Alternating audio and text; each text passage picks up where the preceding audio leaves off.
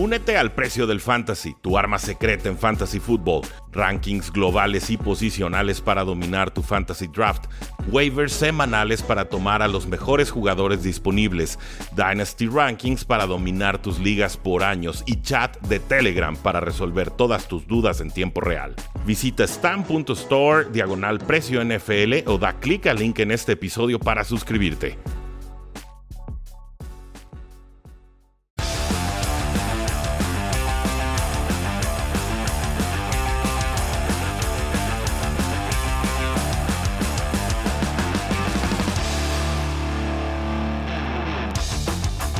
Todos bienvenidos a un programa más de Tres y Fuera, donde la NFL no termina y nosotros tampoco. Mi nombre es Rudy Jacinto, me encuentran en Twitter como arroba. No olviden que estamos por sortear una gorra oficial de la NFL el día de mañana a las 11 de la mañana hora del centro en nuestro programa en vivo. Las reglas y condiciones aparecen en portada de Instagram, de Twitter y de nuestra cuenta de Facebook. Básicamente es suscribirse al, al canal de Instagram, suscribirse al canal de YouTube y etiquetar a un amigo al que tú le vas a presumir tu gorra NFL. Con eso entras en el sorteo, lo vamos a hacer en tiempo real y qué más quisiéramos que hacerte llegar la gorra de tu equipo favorito para que no se lo pierdan. También acabamos de lanzar los podcasts de Tres y Fuera Browns y Tres y Fuera Chargers ya disponibles en todas sus plataformas favoritas. La próxima semana anunciaremos sus cuentas de Twitter, pero por lo pronto sepan que esos dos equipos ya tendrán a su corresponsal, analista, experto de Tres y Fuera, por supuesto, supervisado por su servidor, Rudy Jacinto. Y también sepan que Tom Brady acaba de renovar con los Bucaneros de Tampa Bay. Y oh, esos gritos que se escuchan de lejos, esos abucheos, son los ruidos, los sonidos provocados por los aficionados de las otras 31 franquicias, porque sí, Tom Brady no está listo para colgar su casco. Firmó una extensión por un año. Esta decisión, este movimiento provoca que los Bucaneros ahorren 19 millones de dólares este año y hasta hará por supuesto que Tom Brady juegue con los Bucaneros hasta después de 2022. Toda su carrera Tom Brady ha dicho, yo voy a jugar hasta los 45 años. Si cumple el contrato que acaba de firmar, así va a ser. Los Bucaneros ya le aplicaron la etiqueta de jugador franquicia a Chris Godwin. Parece que Rob Gronkowski quiere regresar a jugar un año más con Tom Brady, así que cuidado con los Bucaneros. Retienen a mucho talento y ahora acaban de liberar espacio para seguir fortaleciéndose. Eh, los Patriotas también decidieron retener a su quarterback, que obviamente no tuvo el éxito de Tom Brady el año pasado, pero Cam Newton renovó con el equipo por un año y hasta 14 millones de dólares. Esto es un aumento salarial eh, muy importante para Cam Newton. El año pasado cobró el mínimo de veteranos, que fue 1.1 millones, más quizás algunos incentivos que haya conseguido, no sé si los logró o no. Fue un desastre su temporada, empezó muy bien, le da COVID y la segunda mitad de campaña definitivamente eh, no fue el mismo. Yo, yo sigo pensando que esa pausa de COVID le provocó algo que no pudimos cuantificar, pero que era muy evidente en el campo. No se le veía muy cansado, se le veía débil de brazo, se atrasó por completo en la ofensiva y no estaba en sincronía con sus distintos receptores que tendrían que mejorar en esta temporada. Me parece una buena decisión. Soy muy sincero, o sea, si Cam Newton consigue sus incentivos, significa que jugó bien para los Patriotas de Nueva Inglaterra. Y si no, pues será un coreback puente muy barato, muy accesible para que los Patriotas entonces piensen en un plan de sucesión. Han especulado con Jimmy Garoppolo, yo todavía veo lejano esa posibilidad de trade con San Francisco. Eh, obviamente prefieren a Cam Newton que quizás a un Ryan Fitzpatrick por edad y porque ya conoce el sistema ofensivo del coordinador Josh McDaniels. Pero esto no exima a los Patriotas de subir en el draft, de tomar un mariscal de campo. Creo que este año más que nunca los Patriotas intentarán ser agresivos para escalar posiciones en el draft y conseguir a quien sea que a ellos les parezca el coreback del futuro. Tienen los picks, tienen el espacio salarial, tienen adecuado talento en el roster que es muy mejorable, pero no es el peor roster de la NFL. Sobre todo con el regreso de jugadores que decidieron no participar la temporada pasada por el tema del COVID-19. Así que Cam Newton regresa un año más con los Patriotas, pero yo desde aquí les digo, no asuman que Cam Newton empieza o termina la temporada como titular en 2021. Los Chiefs sorprendieron al mundo, decidieron cortar a sus dos tackles ofensivos, los dos tackles por supuesto que no participaron en el Super Bowl 55. Se trata de Mitchell Schwartz y de Eric Fisher, ambos estuvieron lesionados para esa pues esa importante ocasión y obviamente se notó, Patrick Mahomes estuvo corriendo por su vida todo el encuentro. Esta decisión de cortarlos ahorra 18 millones de dólares. Por eso los cortan los Chiefs. O sea, son ahorros muy importantes y Chiefs estaba en números rojos. Obviamente, pues ahora siguen con menos 3% de números rojos. O sea, ni cortando a sus dos tackles ofensivos le está alcanzando a Chiefs en estos momentos para entrar a la temporada 2021. Y obviamente tienes que firmar a novatos, tienes que firmar a algunos jugadores en agencia libre, tienes que renovar a algunos jugadores. Entonces van a tener que hacer movimientos. Sí sí. Son jugadores importantes, eran jugadores bastante útiles. Eric Fisher se tendrá que recuperar de una lesión de Aquiles que le costó, por supuesto, el penúltimo y último partido de la temporada. Por su parte, Mitchell Schwartz fue una segunda ronda de los Cleveland Browns. Llega con los Chiefs en 2016. Un contrato bastante respetable, 5 años, 33 millones de dólares. Uno de los mejores pagados en la posición. Y en estos momentos se recupera una lesión de espalda que tuvo eh, que ser operada. Y creo que va a ser importante en agencia libre. Tiene 31 años, todavía eh, es un jugador bastante útil. Solamente este tema de las lesiones es lo que le ha complicado su futuro. Eh, a mí me preocupa Patrick Mahomes. O sea, yo, yo tengo muy claro que los Chiefs van a tomar dos o hacer tres tackles ofensivos en esta clase. Eso lo tengo clarísimo. La cosa es que los van a estar tratando de entrenar sobre la marcha con un off-season limitado porque seguimos en pandemia y se va a enfrentar a jugadores como Von Miller, como Bradley Chubb y Joey Bosa, entre muchos otros que están en la división. Si, hay una división en la que no te puedes dar el lujo de llegar sin seguridad en la posición de tackles, creo que es precisamente esta en la AFC West. Pero sí, los Chiefs sorprendieron a todo el mundo, deciden cortar a sus tackles ofensivos titulares y ahora tendrán dos enormes huecos que llenar. Eh, Matt Milano renovó con los Buffalo Bills, una renovación por 4 años y 44 millones de dólares. Estaba a punto de llegar a la agencia libre y logran detenerlo los, los Buffalo Bills. Esto obviamente con una oferta bastante, bastante importante. Este contrato tiene 24 millones de dólares en dinero garantizado. El 55% del contrato está eh, garantizado. Buffalo mejoró mucho en defensiva cuando regresó Matt Milano, sobre todo con la contención terrestre y se los trataba de recordar todas las semanas porque me parecía que si se entonaba esa defensiva, que había sido muy buena en años anteriores, y lo combinabas con la ofensiva que estaba mostrando Buffalo, podían llegar y ganar el Super Bowl. Yo en verdad lo creía. La realidad es que los terminaron desarmando los Kansas City Chiefs en, esta versión defensiva que presentaron, pero no me parece que Matt Milano haya sido el, problema, al contrario. Eh, Matt Milano es un jugador bastante confiable, de 26 años, que ha crecido con el club, egresado de Boston College, y cuando es titular, cuando está sano, ha sido una pieza importante en este, en este rubro defensivo. Jugó 10 partidos el año pasado, tuvo 45 tacleadas, 3.5 capturas y 10 presiones. En otro orden de ideas, no terminamos de hablar de los franchise tag o los etiquetados como jugadores franquicia, ya que cuando publiqué el episodio, que ahí está guardadito, lo pueden checar, eh, todavía no se habían anunciado todos los jugadores que la recibían o no.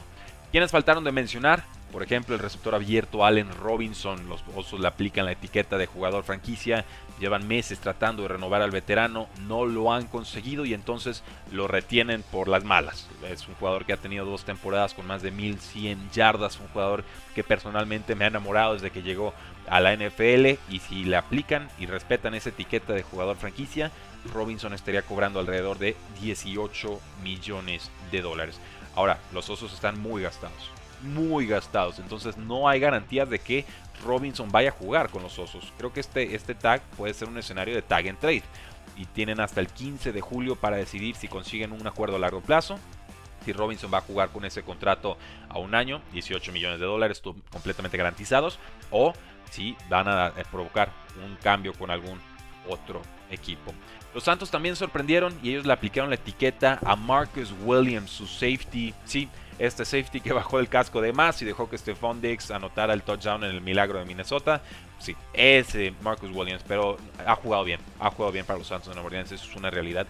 Él sí vale la etiqueta de jugador franquicia y viene una buena campaña, 59 tacleadas, 7 pases defendidos, 3 intercepciones, 78.6 de calificación con Pro Football Focus, que es la número 6 más alta entre safeties.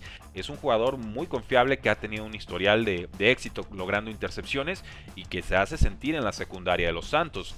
Esta etiqueta le va a pagar 11.2 millones de dólares. El tema es que los Santos siguen como con 60 millones de dólares en dinero muerto.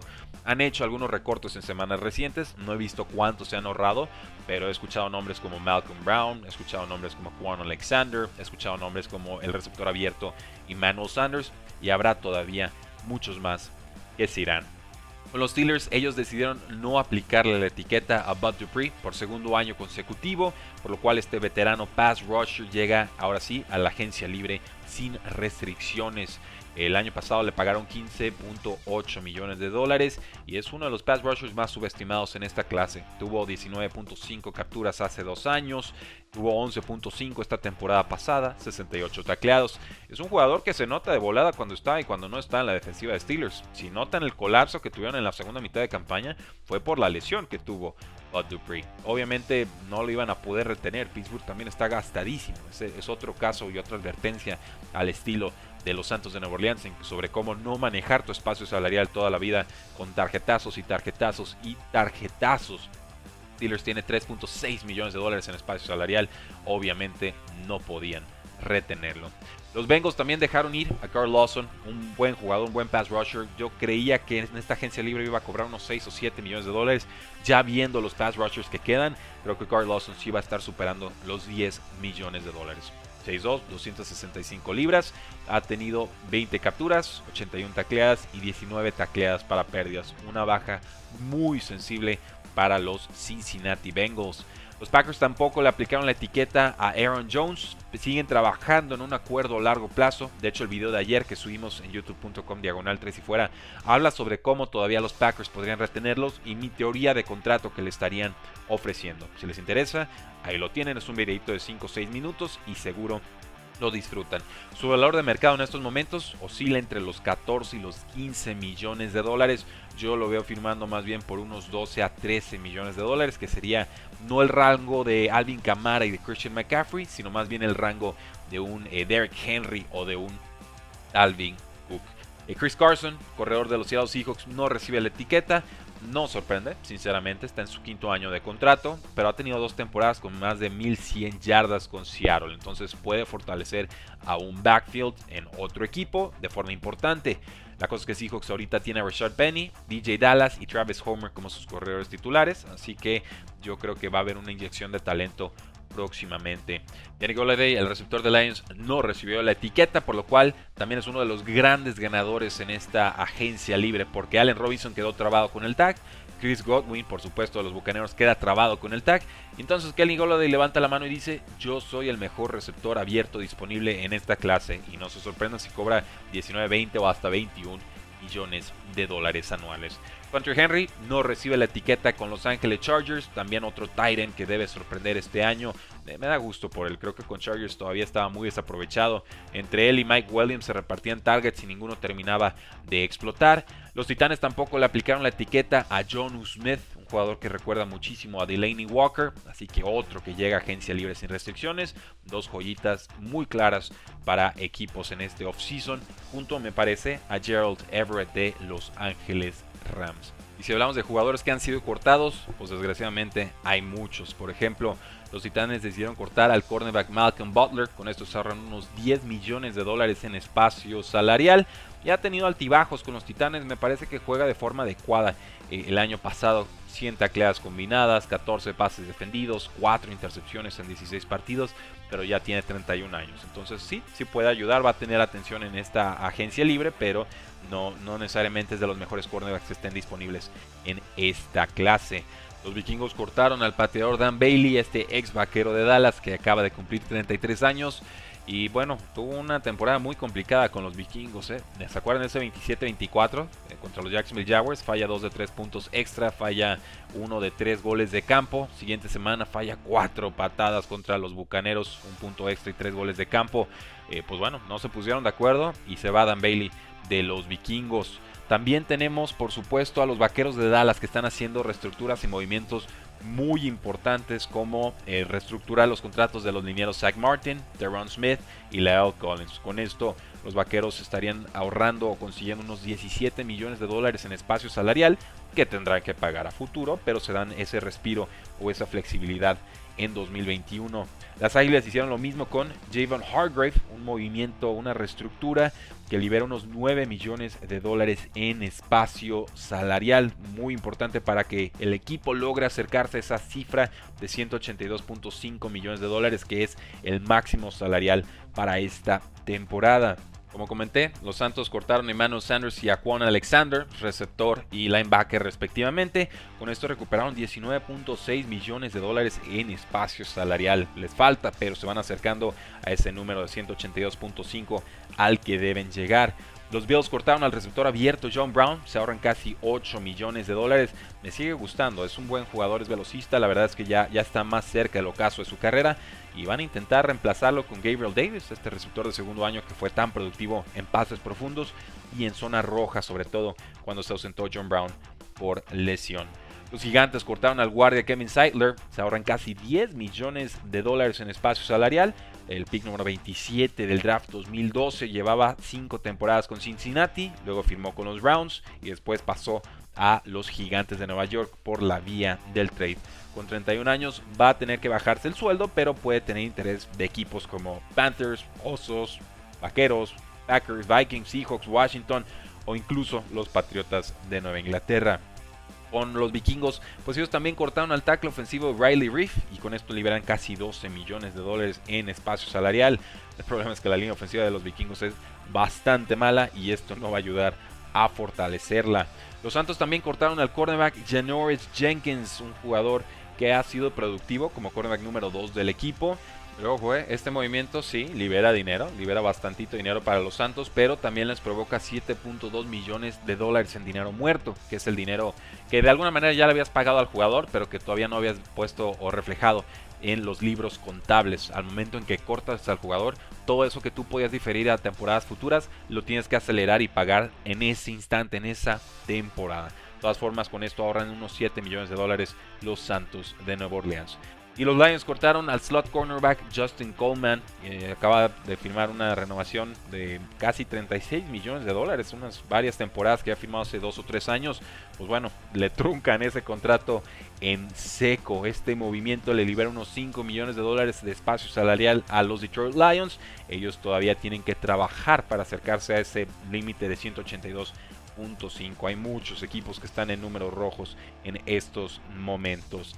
Vamos cerrando el episodio del día de hoy con la contratación de Mark Ingram como nuevo corredor de los Houston Texans. Lo dejo al final porque sinceramente la temporada de Mark Ingram fue muy decepcionante y sinceramente no entiendo por qué el Houston Texans quisiera firmar a un veterano de 31 años cuando está a punto de entrar a una reconstrucción y posiblemente pierda a Deshaun Watson. Digo, es un contrato bajito, le pueden pagar hasta 3 millones de dólares, pero ese backfield ya tenía a David Johnson y ese backfield acaba de cortar a Duke Johnson. Entonces, no, termino de entenderlo. Mejor invierte esos picks en, un corredor novato, ¿no? Consigue un jugador, los 20 o 25 que van a entrar a agencia libre y que me parecieron nombres útiles para cualquier backfield.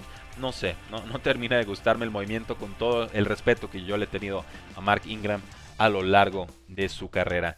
Y los Osos extendieron el contrato de Cairo Santos, su pateador, un contrato de 5 años y hasta 17.5 millones de dólares. Jugó bastante bien esta temporada pasada. Es un jugador que no fue seleccionado en draft, que salió de Tulane en 2014, estuvo 4 años con los Kansas City Chiefs, jugó bien con ellos, conectó más del 80% de sus goles de campo en esas tres temporadas. Se lastima la ingle, lo cortan los Chiefs aparece con Chicago en 2020 para reemplazar a Piñeiro, eh, Piñeiro y completa 30 de 32 goles de campo, así como 36 de 37 puntos extra. Me parece una renovación importantísima porque los Osos de Chicago han tenido muchísimos problemas para cubrir esa posición de pateador en la última década y sobre todo en momentos importantes de postemporada. Ahí lo tienen, damas y caballeros, el episodio del día de hoy. Recuerden que seguimos rifando una gorra oficial de la NFL. Entren a Instagram, ahí aparece la publicación. Entren al Facebook, aparece hasta arriba. Entren a nuestro Twitter de Tres y Fuera en NFL y ahí por supuesto van a tener también la forma de participar. Pero sobre todo es Entren a Instagram, suscríbanse, entren al youtube.com diagonal 3 y fuera, suscríbanse y en la publicación ya sea de Facebook, de Twitter o de Instagram, etiqueten a la persona a la que le van a presumir esa gorra oficial de la NFL. Porque la NFL no termina y nosotros tampoco. Tres y fuera. Hola, soy Rudy Jacinto, creador de Tres y Fuera. Si te gustó el programa de hoy, suscríbete a este y otros podcasts de la familia Tres y Fuera. Tres y Fuera NFL, Tres y Fuera Fútbol, Tres y Fuera de tu equipo favorito y claro, el canal de Tres y Fuera YouTube con videos todos los días. Porque si tu equipo existe, Tres y Fuera lo cubre.